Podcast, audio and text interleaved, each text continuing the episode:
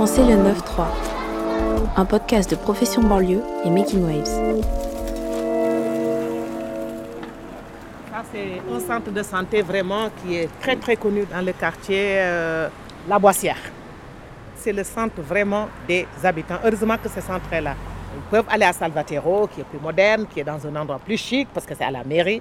Mais là, ils préfèrent rester là et se soigner. Et à deux pas encore, on a l'hôpital intercommunal. Question de la, la proximité, elle est vraiment très importante. Parce que déjà, aller chez le médecin, quand on n'est pas sûr d'y être bien accueilli, c'est pas facile. Mais si en plus il faut prendre le bus, parce que pour venir à Boitière, euh, de mairie de Montreuil, Ouais, il faut prendre le bus. Ah, Et il faut attendre un peu le bus. Voilà. Et donc c'est pas évident en fait. Et les gens sont pas forcément motorisés. Et donc c'est plus facile d'avoir un centre euh, municipal de santé de quartier. Et en plus, les centres municipaux de santé, ils sont conventionnés secteur 1. Mhm. Et donc il n'y a pas d'avance de frais. Et ils font de tiers payants intégral. Et donc dans des quartiers où les gens... Parce qu'ici, si on regarde le quartier, on imagine un peu à la fois pavillonnaire et à la fois des cités. Un quartier un peu mixte, mais quand même très populaire. très et donc la populaire, question... Ben voilà. Et donc la, question de comment on paye le médecin, ça se Voilà. pose. Ça se Et donc pose. si on n'a pas avancé les frais, c'est plus simple.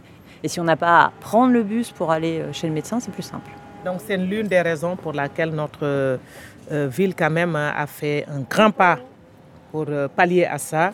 Les habitants de Montreuil aujourd'hui bénéficient de la hum, mutuelle municipale. Donc cette mutuelle de santé a permis que les gens aillent se soigner les dents, se soigner les yeux et donc fait aussi beaucoup d'efforts pour aller vers la santé. Parce que c'est pas évident, surtout chez les jeunes. Les jeunes, moi, je, je- je- je- ça dépasse même tout. Ils te disent c'est secondaire pour moi la santé. Mais les, les parents, eux, ils en demandent, ils en demandent, ils veulent être aidés. On a vu hein, comment ils ont couru, on les accompagnait certains, d'autres maintenant ils vont toutes seules. Il y a une dame, elle vient de le prendre, ça fait juste une dizaine de jours parce qu'elle n'a pas de mutuelle. Bienvenue dans la deuxième saison de Penser le 9-3. Je suis Antoine Tricot et dans ce podcast, je vous propose à chaque épisode une nouvelle promenade en Seine-Saint-Denis. En compagnie d'habitants et d'habitantes, ainsi que de chercheurs et de chercheuses, nous vous emmenons au cœur des paysages du 93 pour mieux comprendre ce territoire, son histoire et toutes les personnes qui y vivent. Aujourd'hui, nous nous laissons guider par Maïmouna Diouf, qui a dirigé ces 23 dernières années l'association LEA, Lieu Écoute Accueil, une association de prévention sanitaire et sociale. À ses côtés, la sociologue Laure Pitti, spécialiste de la médecine en quartier populaire. Avec elle, nous arpentons le nord de la ville de Montreuil, le quartier Boissière, un quartier populaire en plein cœur de la Seine-Saint-Denis qui résume à lui seul un bon nombre des problématiques de santé du département. Et il n'y avait pas meilleur endroit pour commencer que le centre de santé de proximité. Leur Piti, à quoi ressemble ce centre municipal de santé Léo Lagrange? Ben, un centre municipal de santé comme j'en ai vu ailleurs, c'est-à-dire au pied d'un immeuble. Euh, ce qui est assez classique dans les centres municipaux en banlieue, euh, notamment anciennement banlieue rouge, comme on l'appelait, c'est-à-dire une banlieue populaire, communiste, et donc avec des structures de soins qui s'implantent euh, dans les quartiers. Et donc, qu'est-ce qu'on voit? Ben, On voit une entrée avec euh, des grilles et puis la liste de l'ensemble des soignants, que je trouve vraiment intéressante parce qu'elle dit quelque chose de ce que c'est un centre municipal de santé, quelque chose autour du soin et de la prévention. Il y a des médecins généralistes, il y a une pédiatre, des spécialistes, mais des spécialistes de la petite enfance notamment. Il y a une conseillère conjugale et familiale, il y a une diététicienne, il y a des kinésithérapeutes.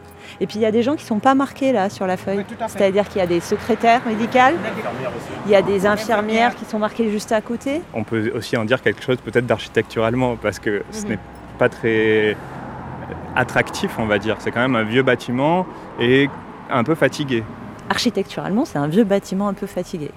Mais quand on connaît les centres municipaux de santé, on ne voit pas un vieux bâtiment un peu fatigué. On voit un lieu dont la porte est ouverte, pas complètement grillagée, complètement inséré dans le quartier, facile d'accès. Il y a une rampe, hein, là on voit une rampe, donc ça veut dire aussi accessible aux, aux personnes à mobilité réduite.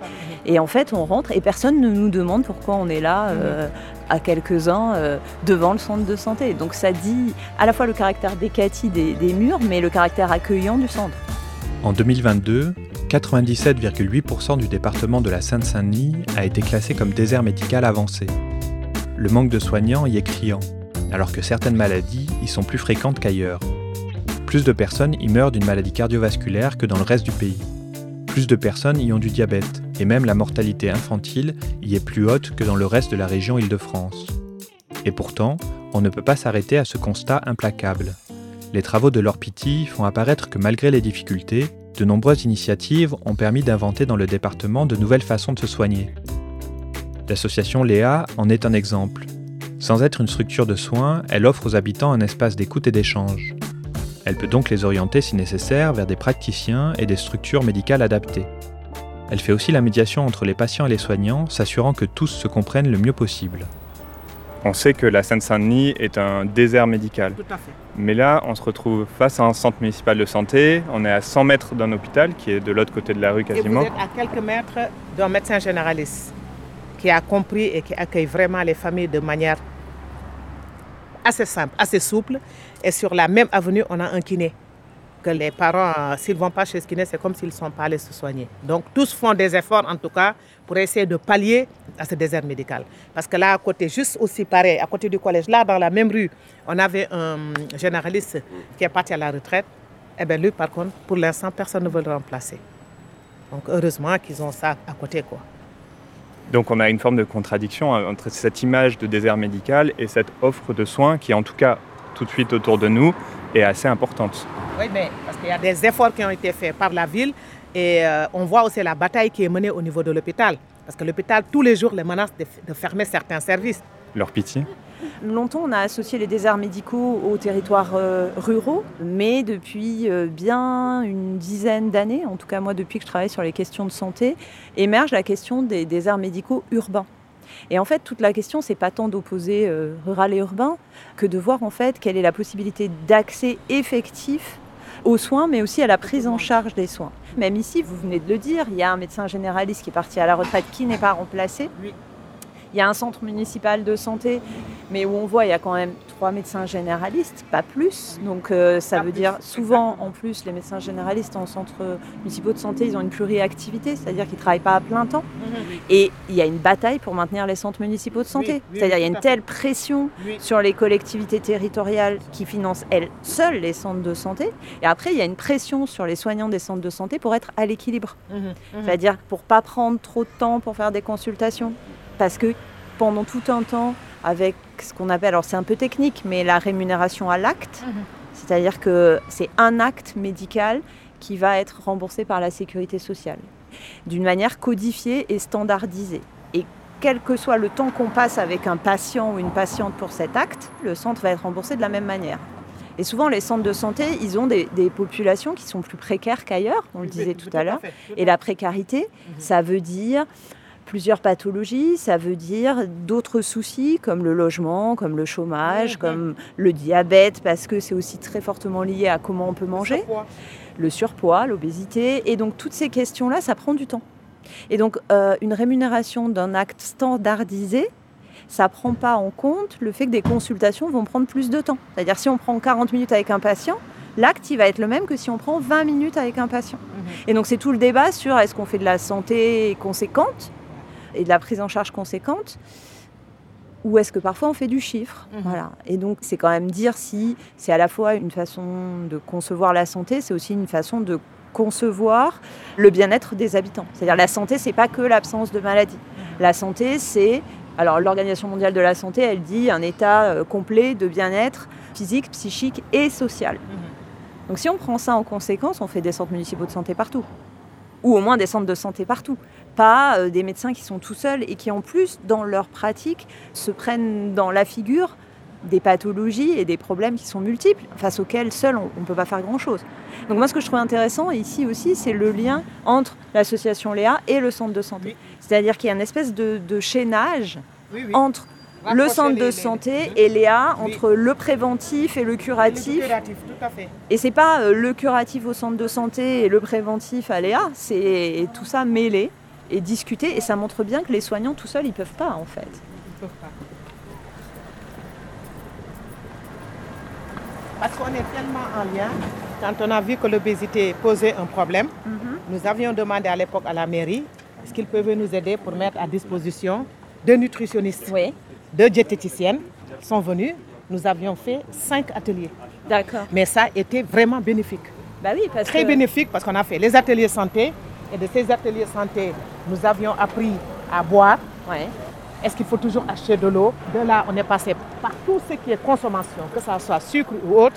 Et pour le dernier atelier, nous avons fait venir un psychologue pour parler des addictions.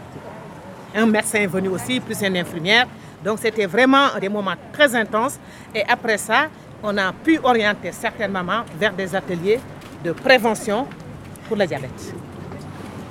Mais ce qui est vachement intéressant, c'est que euh, l'association, elle travaille vraiment par le bas, j'allais dire, à faire comprendre ces problématiques, là où les campagnes par le haut. Mhm, Enfin, je veux dire, on entend à la radio 5 fruits et légumes par jour, on n'entend pas euh, comment pouvez-vous vous payer 5 fruits et légumes, par, jour. Exactement. Et donc vous, vous posez cette question-là. Et On cette question-là, elle est essentielle. On la pose, on la pose, on en parle, surtout aujourd'hui avec l'inflation. Elles n'arrêtent pas de le dire. Elles disent que là, on ne peut même plus acheter des légumes tellement tout est cher. Ah ben voilà l'hôpital. Donc c'est à deux pas. Il est beau, hein Ah ouais. Leur pitié, on est face à cet euh, hôpital euh, intercommunal euh, à Montreuil. Et c'est quand même intéressant d'avoir ce type de structure dans une ville comme Montreuil, dans un quartier qui n'est pas non plus le, le- le Montreuil gentrifié, Non, non, non, etc., non, qui reste un Montreuil populaire. Euh, quelle place ont ces hôpitaux dans euh, les structures de soins des quartiers populaires? Alors, ces hôpitaux, il y en a, il y en a d'autres ailleurs. hein. Je pense Mhm. par exemple au centre hospitalier euh, de La Fontaine à Saint-Denis, qui m'y fait penser parce qu'il a pareil une localisation un peu périphérique. C'est-à-dire qu'ici, l'hôpital, il est très proche pour les habitants du quartier. Mais le quartier Boissière, il est un peu excentré par rapport au centre de Montreuil. Mhm. Je pense que c'est aussi un, un- tout simplement un accès au foncier hein, qui fait que les hôpitaux sont dans des espaces où ils peuvent avoir du terrain.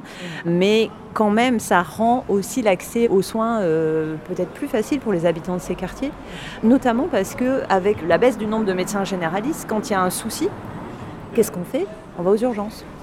Euh, on parlait tout à l'heure de la désertification médicale. La désertification médicale, ça veut dire aussi il n'y a pas de médecin. Donc il y a tout un déséquilibre et une forme d'engrenage sur le système de santé qui fait que pour certaines petites pathologies qui ne nécessitent pas d'aller aux urgences, on va aller aux urgences. Et donc les urgences vont être engorgées. Et c'est pour ça que dans des déserts médicaux qui ont des structures hospitalières, souvent dans les services d'urgence, on a à la fois ce que les urgentistes considèrent comme pas des urgences, et Mhm. qui ne devraient pas faire, euh, ce qui peut s'entendre, mais en même temps du point de Ah vue ouais, des ça, usagers du oui. système, qu'est-ce qu'on fait quoi. Euh, Et de l'autre côté, des très grosses urgences Urgences. qui sont caractéristiques de gens qui ont trop attendu pour se soigner. Et on a encore entendu cet été que l'hôpital était au bord du craquage avec une nouvelle vague de Covid, avec les canicules à répétition, et ça va pas s'arrêter. hein. Là, on est en train, euh, on s'est mis un peu à l'ombre. Mais on a très très chaud en ce mois de septembre.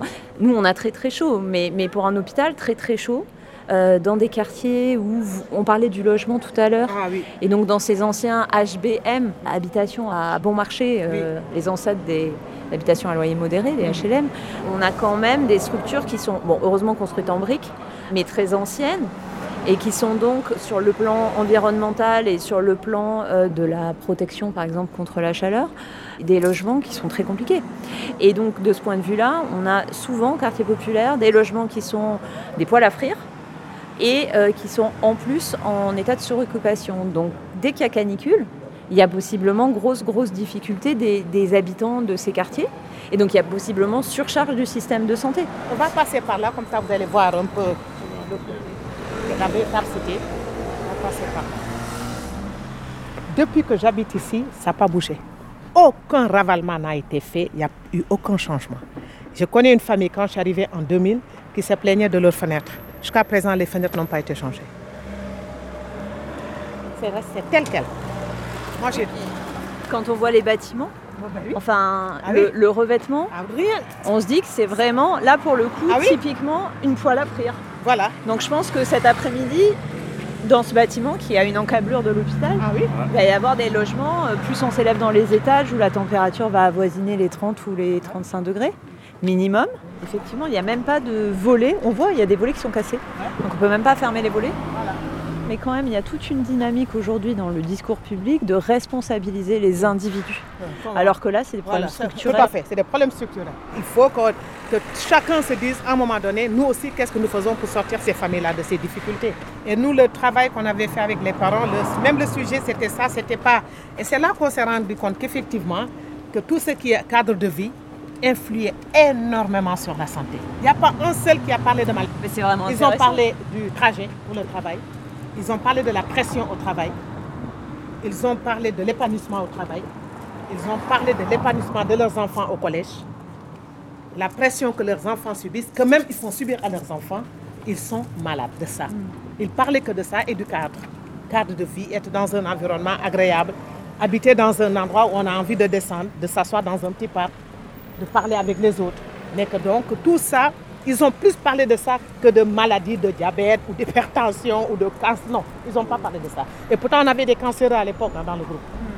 Oui, c'est pour ça que la santé, c'est politique en fait. Ce sont des choix politiques et je pense que dans certaines municipalités, le fait de maintenir des centres municipaux de santé, c'est vraiment une bataille. Parce que ça coûte cher. Mais ce sont des choix qui sont faits euh, en lien, je pense aussi, avec une forme d'histoire qui est importante dans certains quartiers. Après, c'est comme les hôpitaux, quoi. C'est menacé. Tout et, à fait. Et en fait, aujourd'hui, on découvre. Bonjour, ça va Ça va, ça va bien? Ça va, vous êtes rentré quand? Oui. Ça va bien? À rentrer Ça il y a va, cinq jours. Tu vas bien? Ouais. Ça va Ça s'est bien passé? Oui, ça On va. se voit tout à l'heure? Oui. D'accord, Fatou, tu vas bien? D'accord. Ça va? Ok. Je. D'accord. Oui, donc vous connaissez tout le monde dans le coin. C'est ça la médiation. C'est des ressources, mais ce sont aussi des piliers des quartiers en fait. puis Surtout la confiance. Parce que nous, nos trois leviers, c'est la disponibilité, la confiance et le temps. Un habitant peut venir aujourd'hui, passer à Léa 10 ans, 15 ans, sans jamais parler d'un seul problème. Jusqu'au jour où il a envie d'en parler, il en parle. On commence à l'accompagner. Il trouve que c'est trop, on prend trop de place. L'habitant disparaît. Il revient 4 ou 5 ans après. On l'accueille de la même manière qu'on l'a accueilli quand il est venu la première fois. Moi, je pense que c'est important aussi. C'est important. J'ai toujours dit, ce serait bien d'avoir ces lieux partout. Parce que c'est hum, dire à l'autre tu existes, dire à l'autre tu es important. Parce qu'on te prend de toi par rapport à ce que tu es. Comme j'ai dit une fois au centre de santé, nous faisons en sorte que les habitants aillent moins en soins et soient moins lourds pour la sécurité sociale. Parce que certains n'ont pas besoin de soins partout. Ils ont besoin juste d'être entendus qu'on leur fasse attention à eux, qu'on leur redonne confiance pour ce qu'ils savent faire. Euh, parce que quand les parents viennent, ils viennent seuls, mais ils viennent aussi avec d'autres problématiques concernant leurs enfants, concernant le quartier, et on se bat pour tout. On se bat pour tout. Là, le monsieur là que vous voyez en face, on est en pleine bataille avec lui, il refuse de se soigner. Il est là, sur le... Sur le banc. Voilà. Ouais, un Il vieux monsieur qu'on voit sur Il le veut, banc. voilà, il veut pas... Ça fait cinq mois qu'il est là. Et il veut, il veut pas. Il refuse. Le meilleur atout de l'association LEA, c'est son emplacement. Elle occupe depuis plus de 20 ans un ancien local commercial en pied d'immeuble. Tous les habitants du quartier passent devant à un moment ou à un autre. Donc c'est là, Léa. Ça, c'est l'espace collectif. À l'intérieur, on y trouve des canapés, des chaises et une machine à café. Des habitantes et des habitants y organisent souvent des expositions autour de différentes cultures et parfois autour de leur pays d'origine. Ah ben là, vous voyez ça parce que hum, nous avons démarré la semaine interculturelle togolaise. Aujourd'hui, il y a au mur différents tissus et une carte du Togo. Et dans la cuisine au fond du local, plusieurs personnes préparent des spécialités togolaises qu'elles feront déguster dans l'après-midi. L'association organise aussi plusieurs groupes de parole hebdomadaires sur différents sujets, dont certains sont animés par un psychologue. Elle fait aussi intervenir des médecins de tout genre sur des problématiques qui répondent aux demandes des personnes qui la fréquentent. Maïmouna Diouf, qu'est-ce qui a été à l'origine de la création de cette association? Quel a été le besoin qui a nécessité que ce lieu ouvre? Des jeunes de ce quartier étaient confrontés à l'époque vers les années 92 au conduite à risque et notamment tout ce qui est consommation de produits psychoactifs, des drogues dures. Et donc la gardienne d'immeuble s'est rendue compte que les familles dont les enfants étaient concernés s'enfermaient de plus en plus. Elles sortaient plus, elles étaient très gênées. Elles avaient même dit un mot qu'elles avaient honte. Honte pour elles, honte pour leurs enfants. Et elles-mêmes, quand elles faisaient le ménage, elles se rendaient compte euh, que certains, quand même, elles les trouvaient sur les escaliers dans des états pas très hum, bien, plus le jet de tout ce qui était seringue partout dans la cour et dans l'immeuble. Et c'est elle qui a tiré la sonnette d'alarme. Et donc, c'est là qu'ils ont commencé à se réunir entre habitants, entre professionnels du quartier. Il y avait le docteur Teboul, il y avait le collège Fabien, il y avait le centre social, il y avait le centre de santé, les centres sociaux, des techniciens de la ville de Montreuil, il y avait l'association Prose, il y avait l'association Riecité.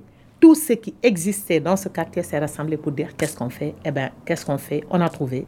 Il nous faut un lieu passant où les habitants peuvent venir sans rendez-vous, sans conditions administratives, sans préalable. On ne leur demande rien. Juste leur permettre de venir s'asseoir, de se poser.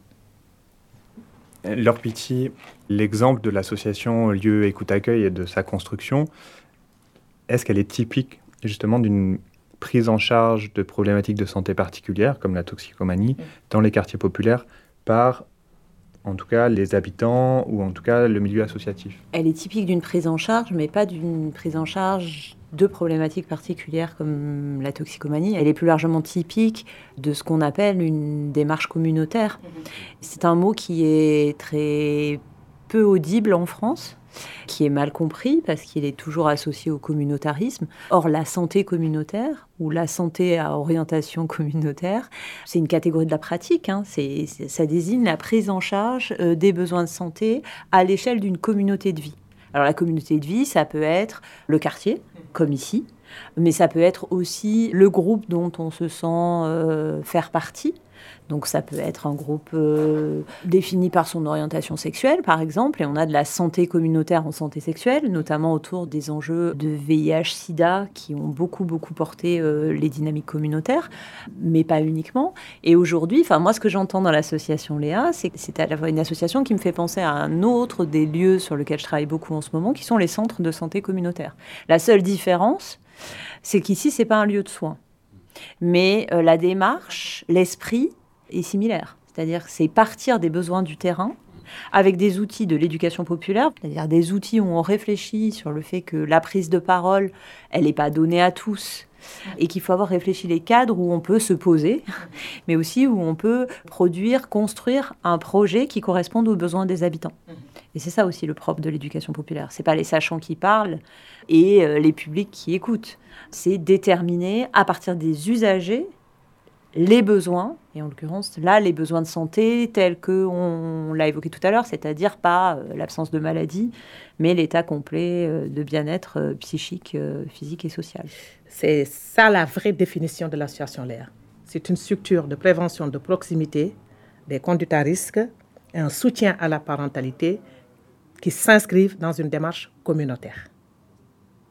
Et donc, on explique tout le temps aux gens, communautaire ne peut pas dire communautarisme, communautaire veut dire participatif. Nous, à l'époque du VIH-Sida, les familles d'ici avaient beaucoup de mal à accepter qu'il fallait qu'ils soient dans la prévention. Les papas. Beaucoup, beaucoup. Et donc, toujours par stratégie, on a fait venir une femme sénégalaise, un médecin, qui a beaucoup travaillé autour de ces sujets dans les régions au Sénégal, au Nigeria, elle allait partout. Elle est femme, elle est sénégalaise, elle est musulmane pratiquante, elle allait plusieurs fois à la Mecque, elle comprend bien la religion, c'est elle qui est venue parler de préservatifs ici. La salle était prête jusqu'au pied. Et tous les parents ont dit, ah d'accord, elle, elle sait ce qu'elle dit. Ça aurait été une autre personne, un médecin qui, je suis désolée, un médecin blanc, on ne l'aurait pas écouté. Voilà, ça fait partie des stratégies aussi pour travailler autour de ces sujets.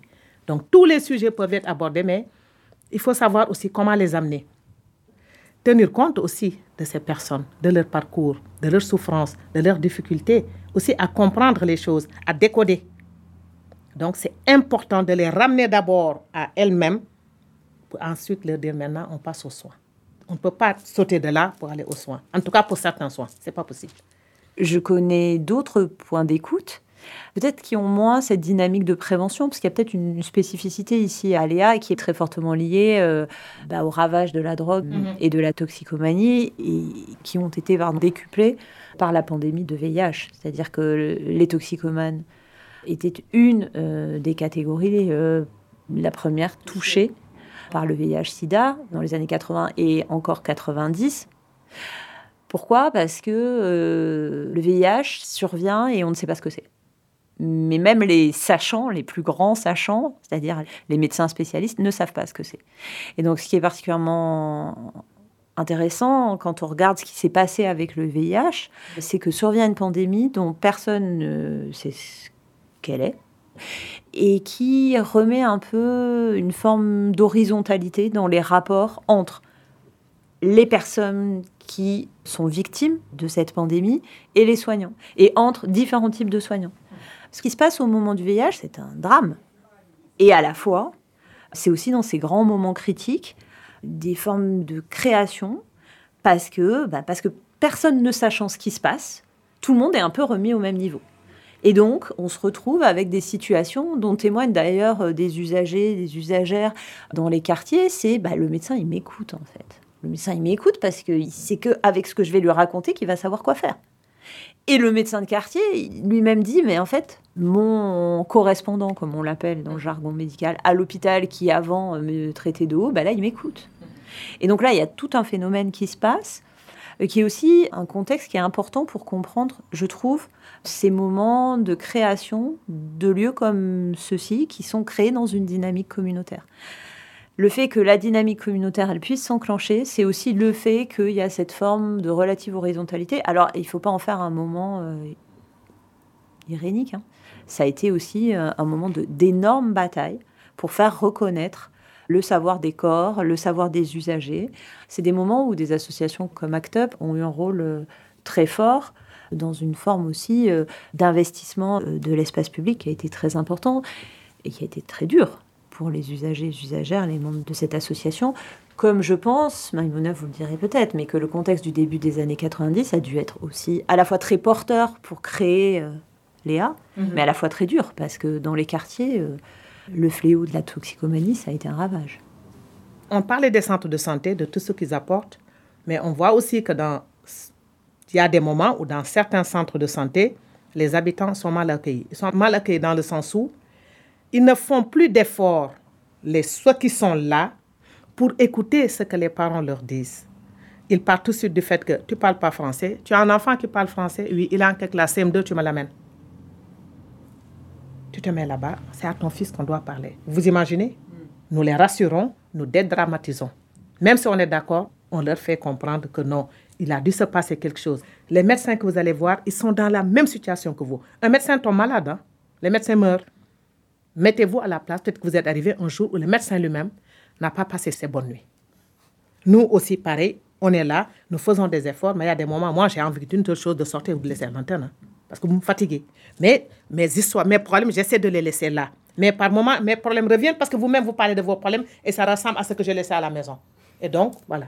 C'est toujours rassurer rassurer, leur donner leur place, les valoriser. C'est un mot qu'on emploie beaucoup, mais on ne valorise pas juste en disant on valorise. Il faut mettre des choses en place. Leur pitié, les discriminations des médecins existent aussi et ces discriminations-là ont des conséquences aussi sur la santé des personnes qui les subissent. Alors il y en a des multiples, hein, des discriminations. Euh, il y a des discriminations de genre dans le soin, par exemple à l'endroit des femmes. On le voit dans tout ce qui a pu être documenté sur, euh, par exemple, les infarctus. Quand une femme elle a une douleur caractéristique d'un infarctus, d'abord, elle-même va appeler moins vite les secours. Elle s'occupe des autres avant de s'occuper d'elle-même. Donc déjà, tendanciellement, les enquêtes montrent que on va téléphoner aux urgences 20 minutes après. 20 mhm. minutes, c'est énorme dans la prise en charge d'un infarctus. Premier effet. Deuxième effet, et ça, il y a eu des tas d'affaires, et a fortiori chez des femmes racisées, quand on appelle les urgences, on n'est pas prise au sérieux. Madame, vous faites une crise d'angoisse en fait. Mhm. Et donc systématiquement, dans des douleurs thoraciques, les hommes vont être entendus et les pompiers vont arriver très vite les femmes vont être renvoyées à une forme d'hystérie, toujours catégorisée comme féminine, et vont être renvoyées à leur crise d'angoisse. Alors que c'est un infarctus. Donc ça, c'est un des exemples euh, documentés. D'autres exemples sur le racisme, notamment, dans les services de soins, se voient de longue date et encore aujourd'hui sur une forme de délégitimation ou minorisation des symptômes des patients euh, qui viennent d'ailleurs, qui ont des trajectoires migratoires. Alors c'est très connu aujourd'hui pour les populations, notamment qui viennent des pays du Maghreb, à l'endroit desquels c'est particulièrement euh, appliqué ce qu'on a appelé le syndrome méditerranéen. En médecine, ça existe, hein. c'est un diagnostic médical. C'est-à-dire qu'en gros, bah, c'est quelqu'un qui vient se plaindre, on ne sait pas trop ce qu'il a, ça doit avoir euh, trait à sa culture. voilà, c'est un syndrome méditerranéen. Et en fait, on n'écoute pas la douleur, Et on se passe de diagnostic. Et aujourd'hui, ça s'applique à d'autres populations minorisées, les Roms par exemple. Aujourd'hui, alors on ne parle pas de syndrome méditerranéen à l'endroit des Roms, mais il y a des enquêtes qui montrent que à l'hôpital aux urgences, on va parler de la bobologie des Roms. Ils arrivent, ils ont tout le temps mal quelque part. Ils ont mal, ils vivent dans un environnement qui est souvent précaire. Donc cet ensemble de discriminations qui biaisent le regard médical et qui biaisent le diagnostic sont particulièrement importantes. Et aujourd'hui, la prise de conscience, elle est quand même très lente. Elle est très lente parce que elle est très présente dans certains endroits et elle est à la fois très lente, notamment à l'hôpital et dans le cursus des études médicales.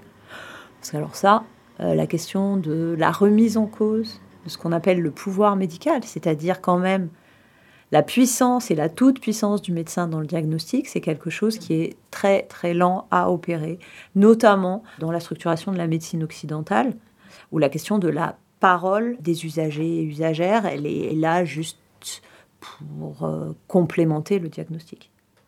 Mais s'invente aussi dans les quartiers populaires une médecine qui essaie de réformer ce rapport de domination mm. des médecins sur euh, leurs patients. Mm. Et ça depuis de très nombreuses années. Alors ce qui est intéressant, c'est pourquoi ça se passe en quartier populaire, c'est parce que ce sont des marges urbaines, et souvent c'est sur les marges qu'on fait les expériences. Parce que de fait, dans les marges un peu reléguées, on a aussi un pouvoir d'agir qu'on n'a pas ailleurs. Parce qu'au fond, les pouvoirs publics s'en fichent. Et donc c'est dans ces marges urbaines que euh, pu prendre vie et se développer euh, des formes d'alternatives. On parlait des centres de santé. Aujourd'hui, cette alternative, elle est particulièrement visible dans les expériences de centres de santé communautaires, qui sont des centres de santé donc d'orientation communautaire, c'est-à-dire de prise en charge des besoins de santé à l'échelle d'un environnement de vie à partir des besoins des usagers et avec la participation de ces mmh. usagers et usagères. Et ces centres de santé se développent en majorité dans des quartiers populaires mmh. et en particulier dans des quartiers labellisés politiques de la ville. Mmh. Et ce qui est intéressant, c'est que c'est dans ce type-là de centre de santé que la question de la remise en cause du pouvoir médical est la plus poussée. Et c'est pas étonnant, parce que quand on fait de la santé communautaire, il faut accepter que euh, les usagers et usagères, à un certain moment, disent Eh ben non, en fait, c'est pas comme ça. Et j'en prendrai juste un exemple. Ces centres de santé communautaire, ils naissent de l'initiative souvent de médecins qui se retrouvent pas dans la médecine hospitalière telle qu'on l'enseigne, parce qu'il y a un grand paradoxe aujourd'hui, c'est que des médecins qui sont des médecins généralistes, ils sont formés à l'hôpital. Donc pendant toute leur carrière quasiment, à l'exception de quelques stages, ils sont formés dans une institution hospitalière qui n'est pas celle dans laquelle ils vont travailler. Mmh. Ils sont formés avec des services qui fonctionnent collectivement, sous des formes de staff, hein, comme ils appellent, des réunions quotidiennes. Et après, on se retrouvait euh, dans leur cabinet tout seul. Et donc, en fait, cette forme de dissociation leur convient pas à ces jeunes médecins. Et pour beaucoup, disent on veut s'installer en collectif, jamais tout seul. Ça peut prendre différentes formes, mais la forme que ça prend dans ces centres de santé communautaire, c'est souvent des médecins qui ont aussi une sensibilité liée soit à leur euh, éducation familiale, parfois à leur éducation religieuse, d'autres fois à leur engagement militant, qui soit souvent humanitaire. C'est souvent des déçus de l'humanitaire, c'est-à-dire en gros des déçus d'un humanitaire néocolonial où ils se disent mais en fait moi je veux faire le bien mais en fait je suis en train de faire à la place d'eux. Et donc c'est ces cheminements là qui créent ces projets. Et donc ils portent ces projets là, ils ouvrent ces centres de santé et, et ce qui caractérise les centres de santé communautaire c'est qu'il n'y a pas que des médecins. Il y a d'autres professionnels de santé, souvent des infirmières, des kinés, des orthophonistes, parce que ça, orthophoniste. ça, répond beaucoup, beaucoup, aux besoins des quartiers populaires. Notamment aussi beaucoup des médiateurs et médiatrices de santé, qui sont au fond dans ces centres euh, ce que euh, vous faites ici, en fait. Ce trait d'union. Et euh, dans ces centres de santé communautaires, je relaterai juste une anecdote, ils ont créé dans l'un d'entre eux un atelier médicaments.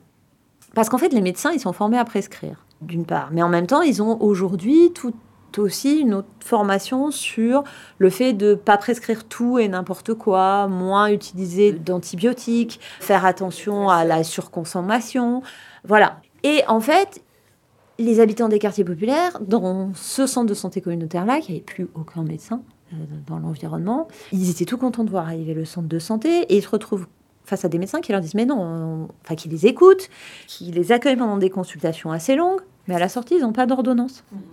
Et en fait, ils n'ont pas l'impression d'être soignés. Parce que aller chez le médecin, dans les consciences, c'est avoir une ordonnance. Et donc, ils ont monté un atelier médicaments. Ils ont un atelier médicaments justement pour travailler là-dessus. Il y a une des médiatrices de santé qui est une personne insérée dans le quartier, qui a dit à un des jeunes médecins qui montait l'atelier, moi je veux bien y venir dans ton atelier, mais est-ce que tu es vraiment prêt à remettre en cause tes pratiques?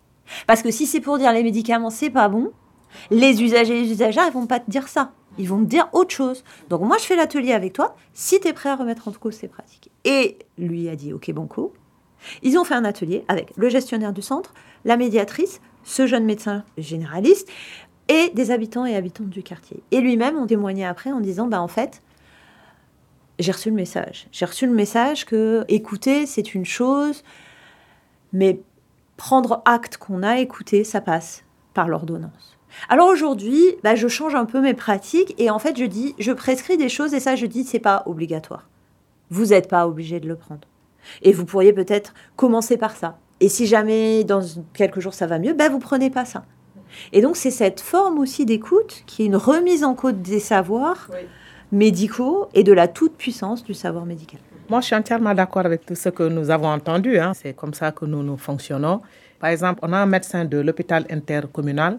Quand il accueille des familles, et pas que, mais plus, toutes ces familles qui sont sans papier, qui accouchent à l'hôpital, qui se retrouvent seules, isolées, qui doivent sortir, qui ne savent pas où aller avec le bébé, ben, c'est lui qui les amène. Au moins, leur permettre euh, de ne pas se retrouver en rupture sociale, d'avoir des personnes avec qui ils peuvent parler, avec qui ils peuvent communiquer, et pourquoi pas les aider si on a la possibilité de les aider. Donc, parce que lui, donc, il a compris. Oui, elle a accouché, maintenant cette personne a accouché. C'est bien qu'elle accouche, mais après, qu'est-ce qu'on fait? On la jette dans la rue. Il dit, moi, je ne peux pas. C'est vrai que de plus en plus, on se rend compte que la démarche du généraliste change. Elle change parce que je crois qu'aujourd'hui, en tout cas dans nos quartiers populaires, le médecin est obligé de s'adapter. S'il ne s'adapte pas, il ne peut pas.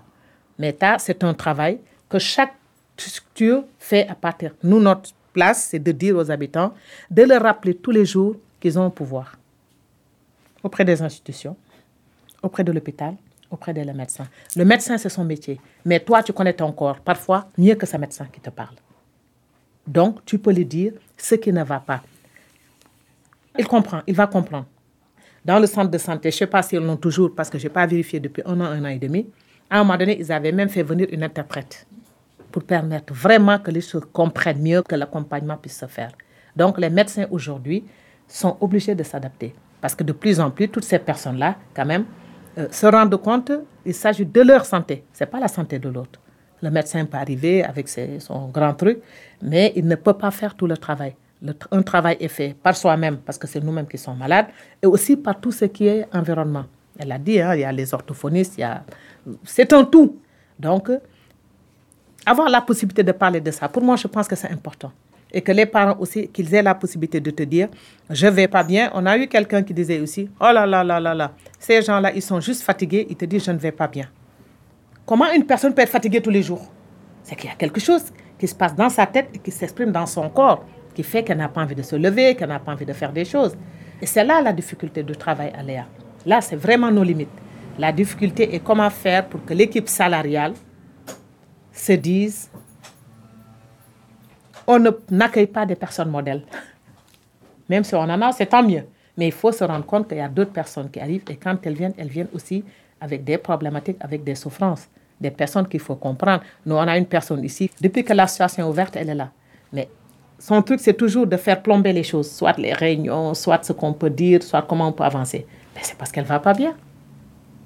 Et c'est après que des habitants m'ont dit, elle passe ses journées sur le parc toute seule comme ça. Donc, c'est une femme, mais qui a réellement besoin de ce lieu. Comme je leur dis, j'ai dit, il ne faut pas croire. hein. On n'aurait pu ouvrir Léa que pour cette femme-là. Leur pitié, est-ce qu'il y a certaines euh, maladies ou certains troubles euh, psychiques, on le voit par rapport au multilinguisme, euh, qui sont euh, propres au quartier populaire Spontanément, j'ai- envie de répondre propre au quartier populaire, non. Plus euh, répandu, voire euh, systémique, on dirait aujourd'hui dans les quartiers populaires, oui. Maïmouna parlait tout à l'heure euh, du racisme et des discriminations. Les effets des discriminations sur la santé sont très peu étudiés. Les discriminations en France, déjà, sont très peu audibles, a fortiori les discriminations euh, raciales. Ça a des effets sur la santé qui sont énormes et qui sont des effets multiples. C'est-à-dire, en fait, ça peut avoir des effets de long terme sur la santé mentale, sur euh, le fait d'être en permanence stigmatisé, en permanence rabaissé, euh, en permanence rejeté, euh, voir son CV renvoyé sans autre forme de procès ni commentaire, parce qu'on a un prénom à consonance étrangère, un nom à consonance étrangère ou une adresse en Seine-Saint-Denis, ou les deux. Ça, c'est quelque chose qui a des effets sur la santé, qui a des effets sur la résistance psychique. Et puis, il y a tout ce qu'on a appelé dans le langage courant les micro-violences qui est un terme que je trouve ambivalent. C'est-à-dire qu'en fait, on désigne par micro-violence des petites interactions on pense qu'elles prêtent pas à conséquence, mais en fait qui font violence aux personnes minoritaires, en fait. Bah, par exemple, on peut penser à l'exemple que Maïmoun a donné de ce soignant, de ce médecin qui dit ah non toi tu parles pas français, ramène-moi ton enfant, sans se poser la question de qu'est-ce que ça veut dire en tant que parent d'apparaître devant son enfant dans une situation d'incapacité. Oui c'est-à-dire de dire je sais pas. C'est déjà très dur hein, dans une situation de parentalité de dire je sais pas. Et puis en plus, qu'est-ce qu'on fait quand on va chez le médecin? On dévoile son intimité. Donc qu'est-ce que c'est que de la part d'un soignant demander à une personne adulte, parent, référent d'un enfant, de déballer son intimité devant son enfant et ça, on voit bien que ça fait violence. Et en fait, on voit bien que même le terme de micro-violence est inadéquat. Parce que c'est pas une micro-violence, en fait, c'est une maxi-violence donc voilà, enfin, cette question me semble vraiment très très importante. Elle est systémique en quartier populaire, c'est-à-dire qu'aujourd'hui les quartiers populaires sont des quartiers habités par euh, des classes populaires, c'est-à-dire des ouvriers, des employés, des grands précaires, dont beaucoup ont une trajectoire migratoire. C'est ça aujourd'hui les quartiers populaires. C'est à, leur endroit que les discriminations euh, s'appliquent tout particulièrement. Et elles ne sont pas même que dans les interactions, elles sont dans le logement, elles sont à l'école. Donc tout cet ensemble de stigmatisation, ça crée des mots MAUX qui sont très lourds et dont on ne peut pas dire, sauf à responsabiliser les gens eux-mêmes, qui sont spécifiques euh, de ces quartiers. Leur pitié, on voit aussi comment la santé est tout de suite articulée avec les thématiques sociales. Et la question aussi, c'est prendre en compte une santé efficace dans les quartiers populaires, c'est aussi prendre en compte en même temps la question sociale. De fait, on peut effectivement pas prendre en charge la santé sans prendre en charge ce qu'on appelle les déterminants sociaux de la santé aujourd'hui. On parlait tout à l'heure des mutuelles, par exemple, et du fait que la ville de Montreuil, sous conditions de ressources, va payer pour des usagers et usagères la mutuelle. Ça permet un authentique accès aux soins. Et donc, qu'est-ce que ça veut dire? Ça veut dire qu'avec un accès aux droits, on a accès aux soins en fait. Mm. Et que donc pour euh, avoir vraiment accès aux soins, il faut avoir des droits pour le faire. Donc ça c'est une première chose.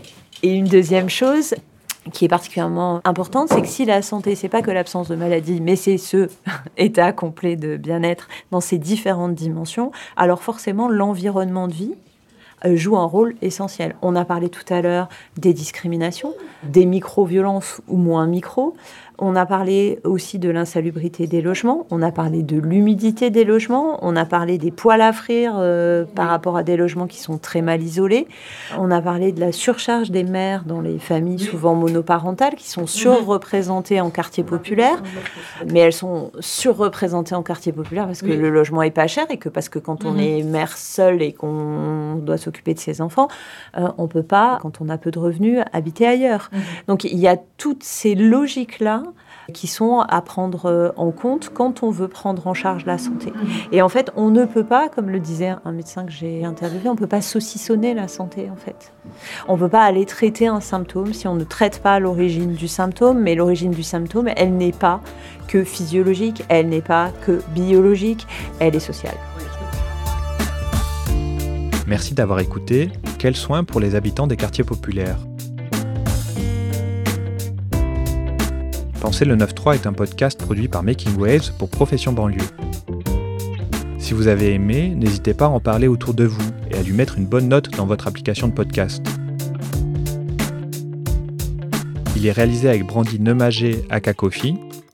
La musique et le mixage sont de Martin Delafosse. Merci à Maimouna Diouf et Laure Pity. Merci aussi à toute l'équipe de Making Waves et à celle de Profession Banlieue. Je suis Antoine Tricot et je vous retrouve dans le prochain épisode.